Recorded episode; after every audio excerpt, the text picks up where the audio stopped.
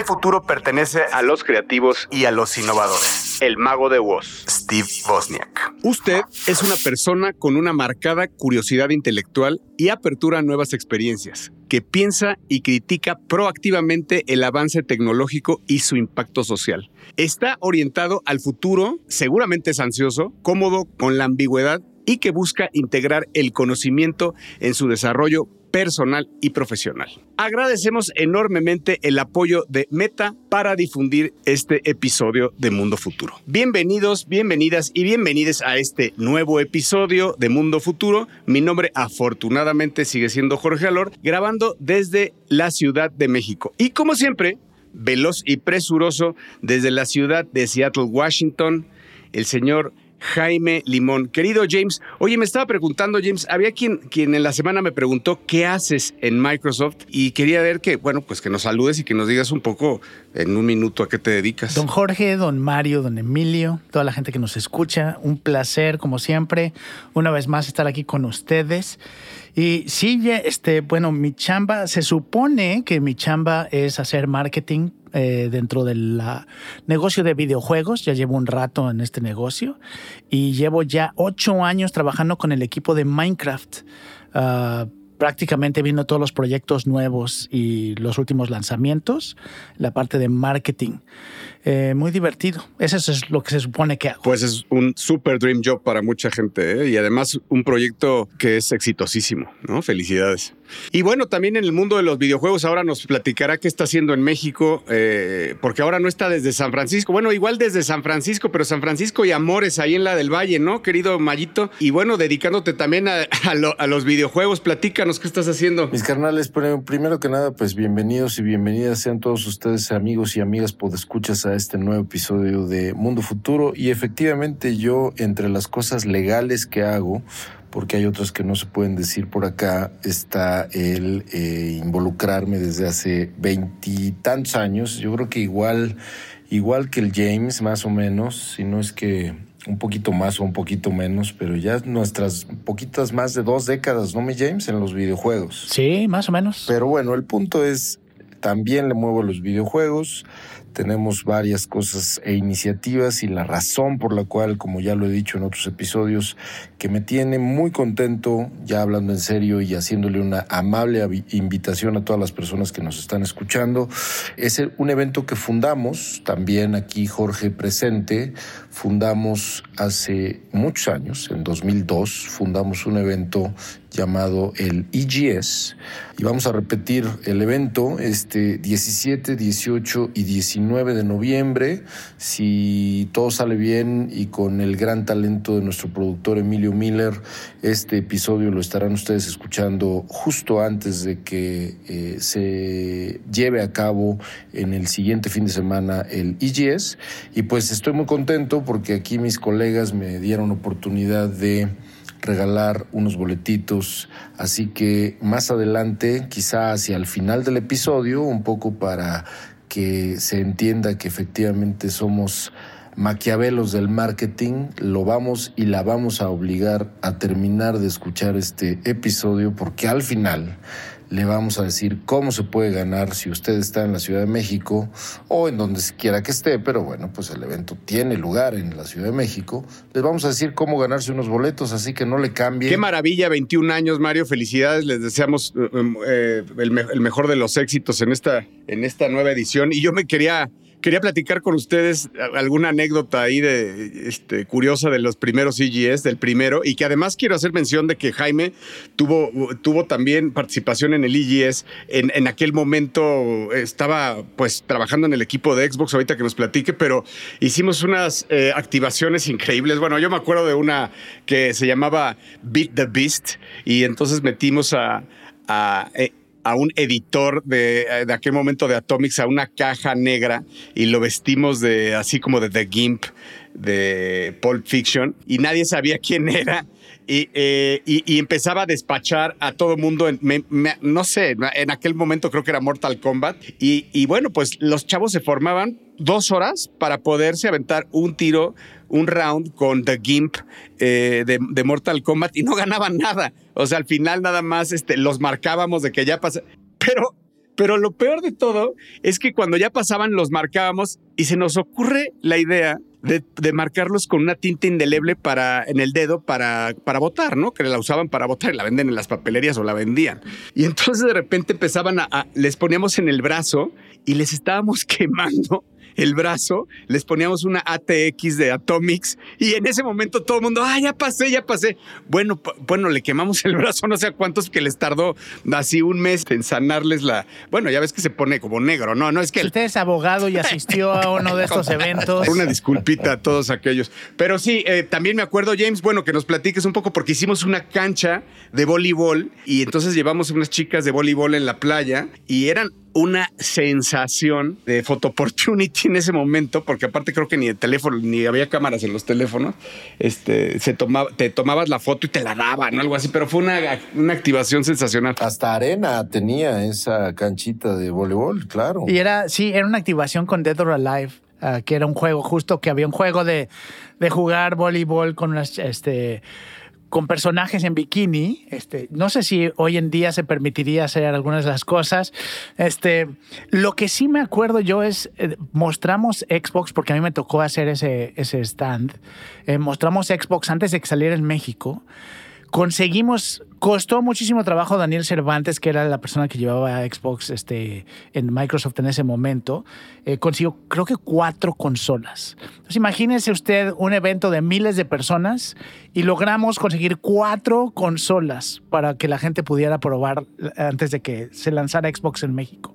Entonces muy divertido, mucho aprendizaje. Teníamos, echábamos este eh, humo pues, este, entre cada media hora y teníamos un logo ahí. La verdad es que eran nuestros pininos y por más que fuera Microsoft eran cosas muy hechizas porque no se habían hecho en ningún otro lado.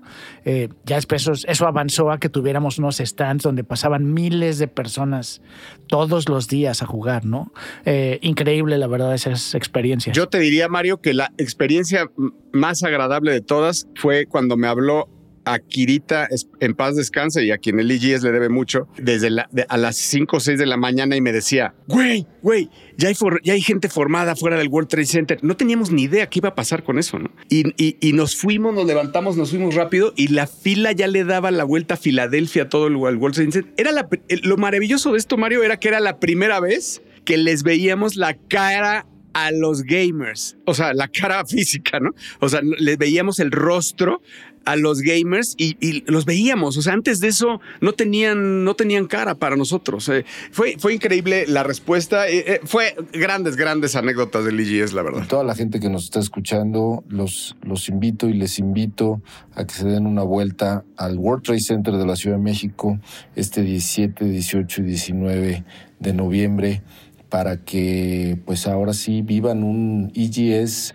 pues diferente, porque la industria hoy es diferente, no menos divertida, gigantesca por supuesto, pero los videojuegos están y llegaron para quedarse. Así que muchas gracias a todos y todas quienes hicieron posible en distintas fases de su vida a este bebé nuestro llamado el IGS. Y bienvenidos a Mundo Futuro. Mundo, futuro. Mundo futuro. El principio del fin. Es una producción de Sonoro. Con Jorge Alor, Mario Valle y Jaime Limón.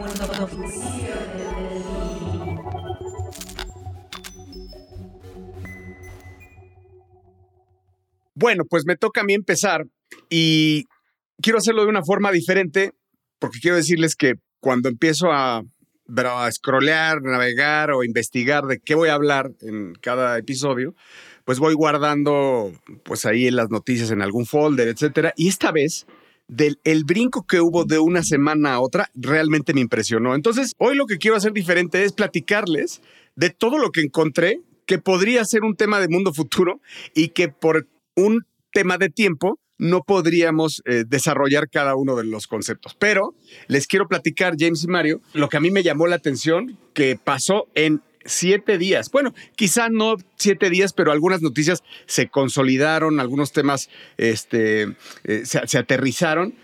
Pero bueno, vamos a hablar de lo siguiente. Por, y lo voy a decir en desorden, no tiene que ver con un, no tiene que ver con un orden de importancia. Eh, pero bueno, hay un tema con los videos de deepfake en donde una artista hindú se mete a un elevador, yo creo que ustedes algunos ya lo vieron, se mete a un elevador y, y bueno, su, su, parte frontal se mueve mucho, digamos, ¿no?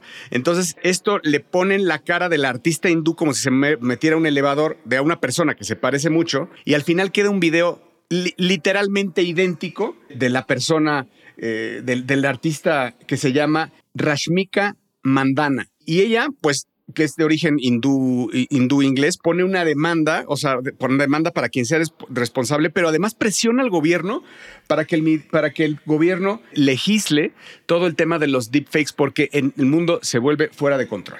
Eh, por otro lado, eh, también se dio a conocer el vestido que cambia de, de que, que, lanzó Adobe, Adobe, Adobe, la de, la de Photoshop, y que es un vestido que cambia de patrones conforme lo pones, eh, como te lo pones con un clicker o simplemente con que lo muevas. Entonces puede, puede hacer líneas, círculos, puede hacer un efecto como de como de agua, se puede volver eh, blanco, gris, casi negro. Eh, es impactante, es como una, es como si estuvieras vestido con una pantalla y, realmente es algo que, que, puede ser algo que cambie muchísimo eh, en, temas de, de la moda.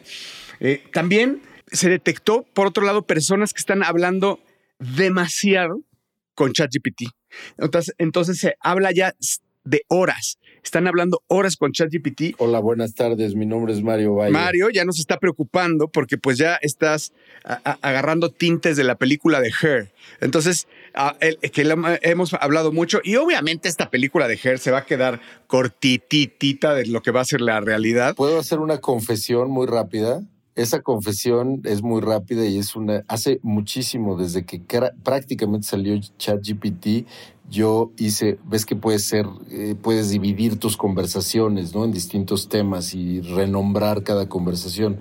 Bueno, pues yo tengo ahí a un, a un, a un personaje, digamos, ficticio llamado John González, al cual le di instrucciones de quién era y le di detalles de su personalidad me dice mi chingón o mi carnal y es un experto en viajes. Entonces yo le pregunto, por ejemplo, ahora estuve en febrero en Bogotá y le digo, oye, mi carnal, cuéntame dónde, de acuerdo a los gustos que yo, que él sabe que yo tengo, cuéntame dónde puedo ir a comer. Estoy por Chapinero y me da una lista como ChatGPT, pero saludándome, ¿cómo estás, mi chingón? Claro que sí, diviértete en Bogotá. Y probablemente, déjame complementar lo que estás diciendo, porque ese, ese tren que tú estabas usando, hoy en la, eh, es una de las noticias de esta semana en donde se pueden, se libera la posibilidad de hacer GPTs, y que es justamente lo, lo que acabas de decir, que es tú puedes hacer un GPT del GPT y entonces vamos a suponer que lo quieres hacer de, de viajes, sería un buen ejemplo, o,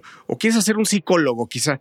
Tú puedes subir papers, libros y aprendizajes tuyos para crear tu propio GPT y educarlo para ser psicólogo o para hacer viajes, pero va aprendiendo de todo lo que le va subiendo y se va a hacer como una especie de plugin en donde está nutriendo, tú puedes hacer lo que quieras con ese GPT y eso lo vas subiendo, estás alimentando al, al padre de todos los GPTs también, pero lo pones como si fuera un open source. Imagínate eso, o sea. Pues estás creando multiagentes, güey multiagentes que van a estar dando input además. Multiinteligencias, digamos, porque yo, estamos hablando de, cuando te dije viajes, pues se oye muy abierto, psicólogos, estuve, eh, se oye muy abierto, pero podríamos hacer GPTs de pinos orientales que nacen en la sierra de Camboya, güey, este, a, partir de los 3.200 metros que en forma de coníferas. Y entonces vas nutriendo eso. Entonces imagínate el poder de, de, de, de, hacer un GPT de ese tipo de coníferas. Está, está cañón. Eh, bueno, esa, esa, es otra de las cosas que pasó. Y bueno, obviamente Elon Musk toda la semana nos da algo que hablar, como el peje. Eh, y ahora pues está buscando un voluntario para empezar a desarrollar la primera inserción de cráneo de Neuralink. Entonces, bueno, pues Mario, pues igual puede ser tú alguien que levante la mano y decir, yo quiero ser ese voluntario. Imagínate cuántos no habrá, ¿no? O sea... Eso te iba a decir, seguro le aplicaron cientos. Sí, exactamente, aplicar cientos. ¿Y a quienes? Bueno, a quien resulte ganador, les van a implantar un chip que tiene mil electrodos. Entonces, bueno, pues ya va, ya dijo, basta de hacer este, pruebas con chimpancés, vamos a empezar con humanos y el primer humano será un voluntario. ¡Wow! Otra payasada, no sé si supieron que, bueno, pero, me parece aberrante, pero bueno, que una estrella, un influencer eh, checo, se subió a un helicóptero para ganar más fans y aventó un millón de dólares del helicóptero. O sea, se llevó un contenedor, subió un contenedor como de, no sé, como de pues, un container, en donde tenía dentro un millón de dólares, les dio a sus followers un lugar estratégico en donde lo iba a tirar, en un bosque, le pasó las coordenadas y ahí hizo, o sea, lo pueden ver en donde sea, hizo el, spread de un millón de dólares, lo dejó caer de un helicóptero y está allá y ves a toda la gente que además no son tantos, se ve que son como 500 mil a lo mucho y están así con bolsas agarrando el millón de dólares. Ahora, el cuate subió su fama y pues le dio la vuelta a todo el mundo y ahí me pregunto yo si realmente era tiró un millón de dólares, si no eran dobles, si no era papel, si, o sea, vaya, vuelvo a lo mismo de no creer nada. No tiene que ver con los deepfakes, pero sí tiene que ver con la credibilidad de lo que estás viendo, ¿no? Entonces, yo se los digo como se dio a conocer la noticia, pero no quiere decir que nos conste que sí haya tirado. Con todos los performances que se arman. Pero exacto, exacto, hacia donde el que, el que se dejó caer con un avión y bueno, ya hemos sabido de varias, de, de varios de esos. Y no sé si supieron también que Mr. Beast está haciendo pozos de agua en África y que ahora todo el mundo está enojado porque aparte que le están dando eh, pozos de agua, agua potable a 500 mil personas, pues resulta que hay una histeria colectiva de que los influencers están llegando a hacer algo bueno y que, pues, ¿por qué tienen que ser influencers y por qué tienen que ser blancos y no tienen que ser africanos? Entonces, o sea... Hay un tema ahí, yo que sigo bastante lo que está haciendo Mr. Beast. Eh, porque simplemente por el impacto y porque se aprende mucho de lo que le funciona y no. Sí, está bien interesante. Lo que, si tú ves ese, ese video, lo que te queda claro es, parece que es fácil resolver un problema que lleva décadas o más. El cuate llega con la infraestructura, llega con el dinero y les hace un pozo en una escuela, en una pequeña villa en África, en Nigeria. Y entonces el, quienes estaban enojados eran los gobiernos de los lugares a donde fue y las organizaciones que se han dedicado por años a tratar de llevar agua y resolver problemas, porque este cuate lo muestra como algo súper sencillo de hacer. Y el, el reto ahí es, ¿qué es más importante? ¿El hecho de que esta persona haya llegado y lo haya resuelto? Que lo hizo de una manera no tradicional, ¿no? Y creo que esa es esa es la, la conversación que están teniendo. Se vale que alguien que ha crecido como influencer y que tiene el dinero pueda llegar y resolver cosas que los gobiernos y las organizaciones no gubernamentales han prometido por décadas y no han podido resolver. Eh, yo creo que es algo que vamos a ver cada vez más conforme aparecen más millonarios y más gente que está dispuesta a hacer esto, desconectado totalmente de organizaciones. Me parece mucho mejor que haya agua potable en África que tiren un millón de dólares al final, ¿no? Claro. Eh, por de un helicóptero. Entonces, yo, para mí está bien. Creo que sí tiene que regularlo de alguna forma, porque tampoco es que todo el mundo pueda. Ahora voy a pavimentar, ¿no? Y, o sea, tiene que estar regulado. Pero sí, sí, no, ¿eh? Y eso creo que es lo que viene a futuro. O sea, ¿quién dice que no? Y te voy a decir, y es a lo mejor suena muy extraño, pero es muy parecido a lo que hace el crimen organizado en México donde si tú vas y tú provees cosas que el gobierno no provee, tú estás tomando ahí un nivel de poder y de impacto que nunca habíamos visto antes más que en tiempos, no sé, feudales o de este, gente que millonaria que resolvía esos problemas para la ciudadanía, ¿no? Entonces son, son modelos de poder y de control que no habíamos visto. Y bueno, por último, decirles que también Scarlett Johansson está siendo víctima de los deepfakes y que, bueno, pues está poniendo eh, una acción legal, una demanda en contra de los developers de, de, AI, de, las, de, las, de los que tienen el deepfake de las voces, porque ella, pues, su voz, pues, es de las más cotizadas. Y, y los, y los apps que que doblan las voces, pues están haciéndolo de una forma increíble. Entonces, pues yo creo que ella dejaría de ganar algunos eh, millones de dólares. Pues algo difícil de legislar, ¿no crees, James? Eh, también se ha visto afectado Joaquín Phoenix y bueno, pues varios que se pueden juntar. No sé hasta dónde va a llegar esto. Yo creo que, y eso es un poco lo que quería yo platicar hoy, estamos en un punto donde cuando arrancamos nosotros este podcast, el tener las herramientas para poder hacer deepfakes visuales o, clonar una voz o hacer una inteligencia artificial en base a una voz, requería, sí, requería de software inteligente, o sea, de mucha gente programando y mucho trabajo, ¿no? Y hoy casi cualquier persona tiene acceso a aplicaciones o a soluciones que con un poquito de conocimiento puedes lograr esos deepfakes y puedes este, impactar a mucha gente. Y lo, lo, menciono porque eh, recientemente han salido muchas noticias, es algo que está sucediendo en muchas partes del mundo y curiosamente está empezando con las escuelas, donde alumnos están tomando imágenes de sus compañeras y haciendo deepfakes con las caras de sus compañeras. Estamos hablando de niñas de secundaria, de preparatoria o de universidad. Eh, y generando deepfakes de desnudos y compartiéndolos o vendiéndolos, en muchos casos mencionando como si fueran reales. Y el impacto que está teniendo esto, obviamente imagínense las familias, en las, en las chicas que están siendo impactadas por esto, las niñas que están siendo impactadas por esto. Y como mencionaba, es algo que antes requería sofisticación para lograr hacer y que ahora es con un poquito de conocimiento técnico fácil de implementar. Entonces, llevando lo que tú mencionabas, Jorge, de la noticia de la actriz, de Scarlett Johansson, como que estamos acostumbrados a escuchar todo esto de deepfakes en famosos. Y a donde estamos llegando es que se está haciendo tan fácil hacer estas cosas que podría afectar a cualquiera de las personas que conocemos.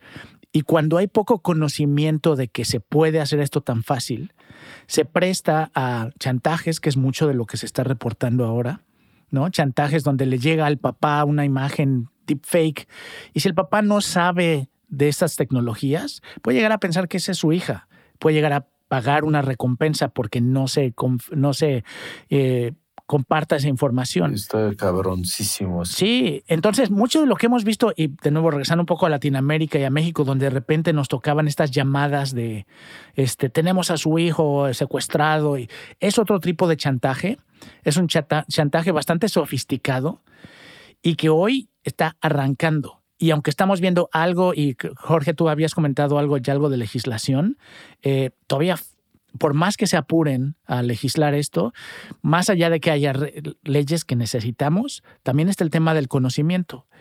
Y yo sí me imagino que vamos a empezar a ver casos donde parejas, por ejemplo, ¿no? Que de repente te pueda llegar una imagen de tu pareja poniéndote el cuerno con otra persona y es totalmente falso. Entonces, ya estamos llegando a ver estos casos, de nuevo, no en celebridades y gente famosa, sino en cualquier persona de a pie. Está espantoso lo que estás diciendo, pero espantoso. O sea, desde, desde la parte de pornografía infantil y la afectación que esto podría tener en cualquier niño, hasta la parte de adolescencia, en donde imagínate que con la, un, bullying, un bullying hecho de esta forma, cómo puede tener una repercusión en la cabeza de un adolescente, hasta en el trabajo en el trabajo porque alguien no te cae bien, porque alguien, porque el jefe tóxico, porque y te hacen un meme, porque déjame decirle un meme o un deepfake de estos en donde estás teniendo relaciones con un cerdo, yo qué sé, me, lleva al capítulo número uno de Black Mirror, este, y, ya ni siquiera es chantaje, James, o sea, ya es por fastidiar. No, no, no, no sé, o sea, puede tener unas repercusiones durísimas en la parte profesional eh, mental de las personas y, no sé hasta dónde puede haber consecuencias. No sé, no sé si esto se puede, vaya, legislar. O sea, ni siquiera sé si se puede, si es, si es traqueable, si puedes llegar. O sea, está muy, muy perro. Y todos sabemos, ¿no? Cualquier cosa que pongas en internet probablemente está allá afuera para siempre. Para siempre. Y bueno, y sabemos que es algo que se va a dar, James, porque, porque está incontrolable en, en, en el mercado porn. Y sabemos que porn es quien va adelante siempre de las acciones, es lo que es la que dicta las acciones tecnológicas y hoy este y videojuegos, pero porn está siendo está siendo víctima de una disrupción absoluta por el tema de los deepfakes incontrolables. Eh, quizá los, no, no, todo mundo que escucha este podcast está enterado, pero la industria está haciendo fuertemente una, gran disrupción eh, y que le está afectando en temas eh, económicos fuertemente. Es, esa es una ola que viene, James, terror, no, y no habrá que simplemente me gustaría que compartírselo con quien nos esté escuchando y, pensarlo en conjunto, porque está de poner la piel chinita, ¿eh? o sea, está muy cañón. Sí, imagínese, y, y, como dice Jorge, lo mejor que podemos hacer, y es una invitación para quien nos escucha, es coméntelo con sus amigos, familiares, nada más hágales presente que estamos viviendo un momento donde no todo lo que vemos es real y donde es muy fácil crear imágenes, sonidos que representan cosas que no han pasado para que no los vayan a sorprender.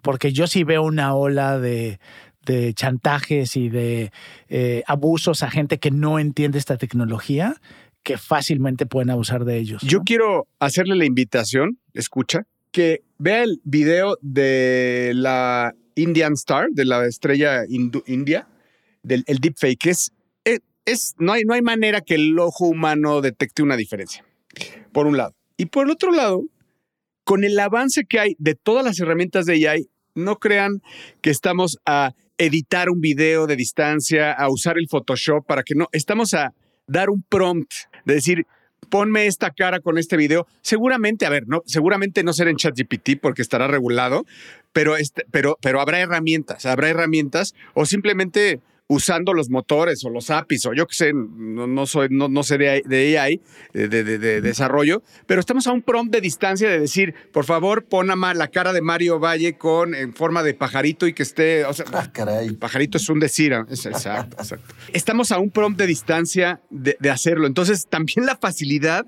James, Mario, con la que se va a dar también. Es, es que antes podrías hacerlo con ilust ilustrando, ¿no? O sea, haciendo un cartoon de alguien y eso. Bueno, pues tenías que tener la, facilidad de ilustrar y tener el don de, para poder hacerlo, porque para que se pareciera y fuera chistoso. Hoy no. Hoy, hoy adiós memeros, adiós editores. Esto estamos a un prompt de distancias.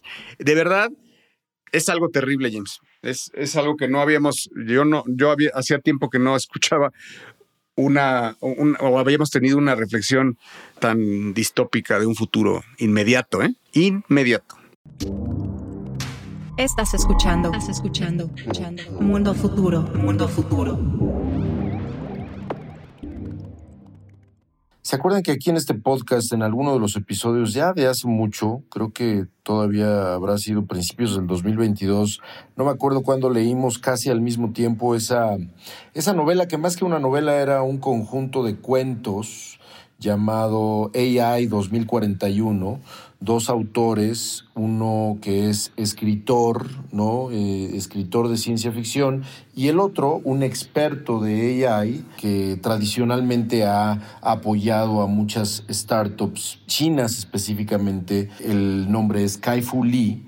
Él es una persona de más de 60 años ya, que es un computer scientist que ha trabajado en Google y ha trabajado en muchísimas empresas tecnológicas. Bueno, sucede que Kai Fu Lee, que es el autor o el coautor de este libro que en algún momento comentamos Jaime y yo que estábamos leyendo al mismo tiempo y que, digamos, relata desde distintas trincheras y desde distintas historias el futuro casi inmediato 2041, por eso se llama AI 2041, eh, cómo se relata, digamos, el futuro, cómo se va a ver el futuro impactado por AI. Bueno, pues este señor, nada más y nada menos que, dado que en China no está disponible ni DALI, ni OpenAI, ni ChatGPT, Imagínense en, un, en, un, en, una nación de miles de millones de personas, con un avance tecnológico también igualmente tremendo como en el, todo el mundo occidental, donde hay evidentemente material para entrenar a algoritmos de inteligencia artificial por donde se le vea. Bueno, pues sucede que este señor se le prendió el foco y creó en marzo del 2023 una empresa llamada 01.ai. 01.ai que tiene la visión justamente de crear eh, varios large language models o modelos de lenguaje gigantesco utilizando samples de 400 mil millones de entradas para poder justamente emular las capacidades que tiene, por ejemplo, una compañía como OpenAI. Esto tiene implicaciones súper interesantes no solamente para el pueblo de China y para los ciudadanos chinos, porque por fin van a tener para ellos y ellas mismos un, un aparato y un, un, motor, digamos, de AI como lo tenemos nosotros en el mundo occidental, sino conectándolo como, con lo que estaba diciendo Jorge hace un rato, pues definitivamente también sabemos que China, igual que Rusia, tiene algunas intenciones masivas a veces, no siempre gubernamentales, pero sí algunas veces, por qué no decirlo, eh, de, de, irrumpir contra algunas de las eh, de los status quo del mundo occidental. Bueno, pues ahora imagínense que China y los chinos van a tener a su alcance una herramienta muy parecida, ya no solamente a ChatGPT, sino al GPT-4, ¿no? Literalmente a quien en realidad es el modelo de lenguaje para poder justamente desarrollar aplicaciones de AI en China, desarrollar iniciativas que puedan crear otras startups, etcétera, ¿no? Esto comenzó como una, y digo, en una entrevista para TechCrunch lo leí eh, a Kai Fu Lee muy optimista, ¿no? Muy, muy loable su intención de darle al pueblo chino una alternativa que los metiera, digamos, al juego de AI, porque bueno, no sé si sabían Jorge y Jaime, pero solamente había llegado Llama, ¿se acuerdan que es Llama, no? Llama es el, el, de, el de Meta, ¿no? Es el único que había llegado a China y, bueno, pues obviamente esto representa eh, todo lo que haga eh, AI 01 o 01 AI. Eh, definitivamente representa una alternativa. Así que, pues Kai Fu Lee pasó de ser un bestseller non-fiction author, ¿no? un escritor que específicamente con este, con este libro del 2000, si no me equivoco, principios del 2021, eh, mediados del 2021, mucho antes de que la gente estuviera hablando de AI de una manera estrepitosa y desbordada como lo hizo a partir del 2022. En 2021 publican este libro llamado AI 2041 y dos añitos después este carnal tiene una startup que vale y está valuada en más de mil millones de dólares, o sea, oficialmente un unicornio. Esa es la historia que quería contarles el día de hoy. Estás escuchando. Estás escuchando. escuchando. Mundo futuro. Mundo futuro. Y bueno, llegamos a la parte final de este episodio y como hace algunos episodios ya, eh, vamos a la parte de recomendaciones. Y esta vez yo quería comentarles y recomendarles un libro que acaba de salir. Eh, contiene información que de hecho platicamos aquí eh, cuando, uno de los primeros episodios, me parece, del, podcast. Eh, el libro se llama Your Face Belongs to Us, es decir, su rostro nos pertenece. La escritora se llama Kashmir Hill eh, y es una investigadora que ha trabajado y ha escrito artículos para, para el Times, el New York Times, y eh, sobre su investigación alrededor de una empresa que es la que aquí mencionamos en algún momento, que se llama Clearview AI.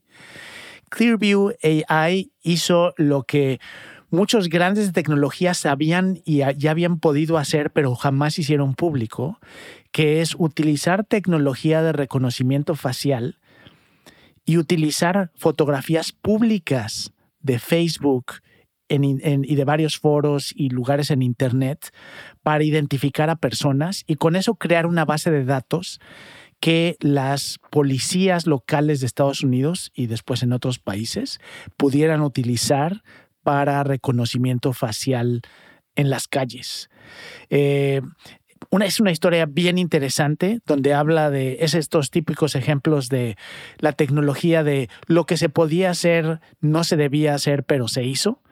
Eh, entonces la historia de Clearview AI y el impacto que tiene este reconocimiento facial tanto para mejorar nuestras vidas como para técnicamente acabar con la privacidad como la conocemos. Entonces el libro se llama Your Face Belongs to Us, su rostro nos, o su cara nos, este, es nuestro, de Kashmir Hill. Bueno, yo les voy a recomendar un libro que se llama From Zero to One. El autor es Peter Thiel. Peter Thiel es de la mafia de PayPal. Si algunos ya leyeron la biografía de Elon Musk, saben que eh, Peter Thiel y, sus otros co-founders fueron los que le, hicieron a Elon Musk eh, cambiar el nombre de X a PayPal y que al final le, terminaron comprando y, después vendiendo a su vez. Toda esta mafia de PayPal, apadrinada por Peter Thiel, crearon otros startups como LinkedIn, como Yelp o incluso como YouTube eh, y, después, y después los vendieron en muchos miles de millones de dólares. Bueno, pues From Zero to One es la Biblia eh, de, que escribe Peter Thiel alrededor del el emprendedor innovador. Y él lo que dice es cómo tiene que ser un emprendimiento para que sea de dominación. Entonces, lo que él quiere es que tienes que pensar eh, de, alguna forma en cómo, cómo tienes que hacer un monopolio y cómo le ve el, aspecto positivo a hacer un monopolio en el mundo, en, saber eh, innovar sobre las cosas que no existen hoy en la Tierra y ser el que va a dominar. Y, es ahí donde, donde el título viene From Zero to One, que lo que quiere es que, que, lo hagas desde cero y no que seas del 1, 2, 3, 4, 5, que lo repliques, sino que hagas eh, eh, algo desde cero único basado en la innovación. El libro es una maravilla, eh, es de mis libros favoritos. la verdad es un libro de texto gratuito. No, le digo, lo digo gratuito porque la verdad es que está en todos lados. Se los recomiendo muchísimo para todos aquellos que tengan la inquietud de emprender o no saben cómo empezar, para dónde, cómo pensar, estructurar su, su forma de sus, sus, pensamientos, sus ideas, más bien cómo estructurarlas y para dónde hacerlas. Creo que From Zero to One tiene que ser ese primer libro que alguien lee para poder cargar la pila y emprender. Lo siguiente que le voy a recomendar es un libro también. Esta fue una recomendación al hilo de tres libros. Raro, ¿eh? Porque normalmente le cambiamos mediáticamente, pero bueno, esta vez fueron tres libros. Este es un libro muy cortito, que como ustedes saben, a mí me gusta mucho la historia y muchísimas veces recurro a ella para no solamente mi trabajo de trader y mi trabajo de finanzas, sino también para simplemente conversaciones de sobremesa he recurrido en diversas ocasiones a eh, mencionar la historia de los años 20, los famosísimos y maravillosos años 20, lo que en inglés se llama The Roaring Twenties. Bueno, pues si quieren ustedes una historia ligera, una historia amena y una historia fácil de entender y además muy rápida de leer, hay un libro que leí hace relativamente poco y que también tenía yo formado como para que en algún momento yo lo recomendara. Y es un libro que se llama Only Yesterday.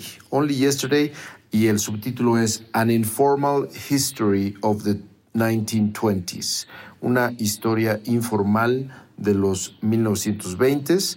El autor es Frederick Lewis Allen. Lo chistoso de este libro es que yo me lo encontré por random, completamente por azar.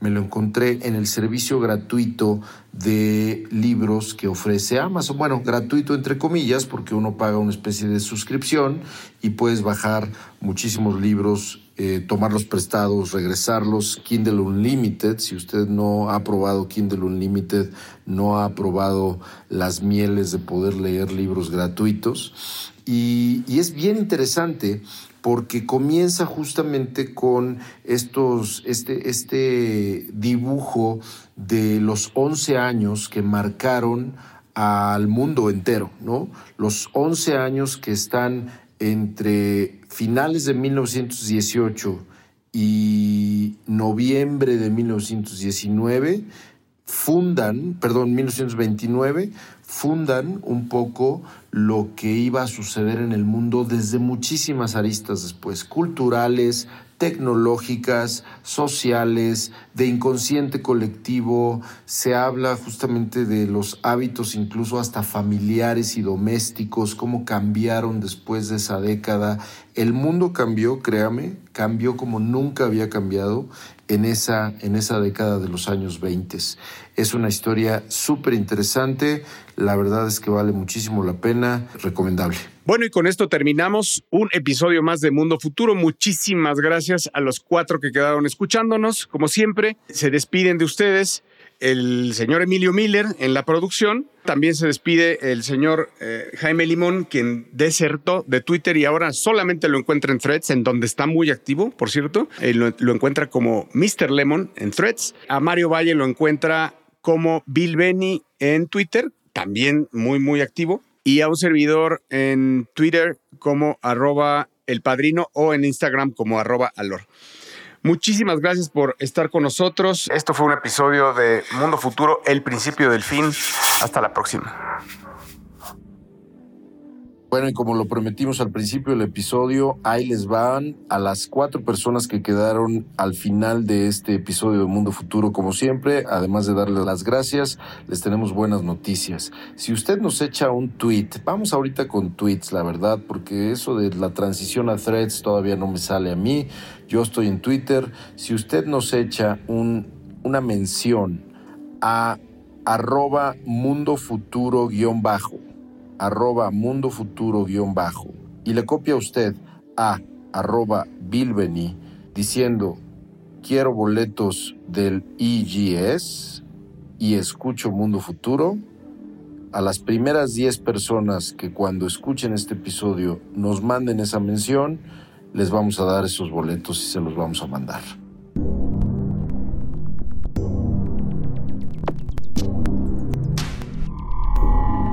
Esto fue, esto fue, Mundo Futuro, Mundo Futuro, el principio del fin. Síguenos en Twitter, Spotify y Apple Podcast.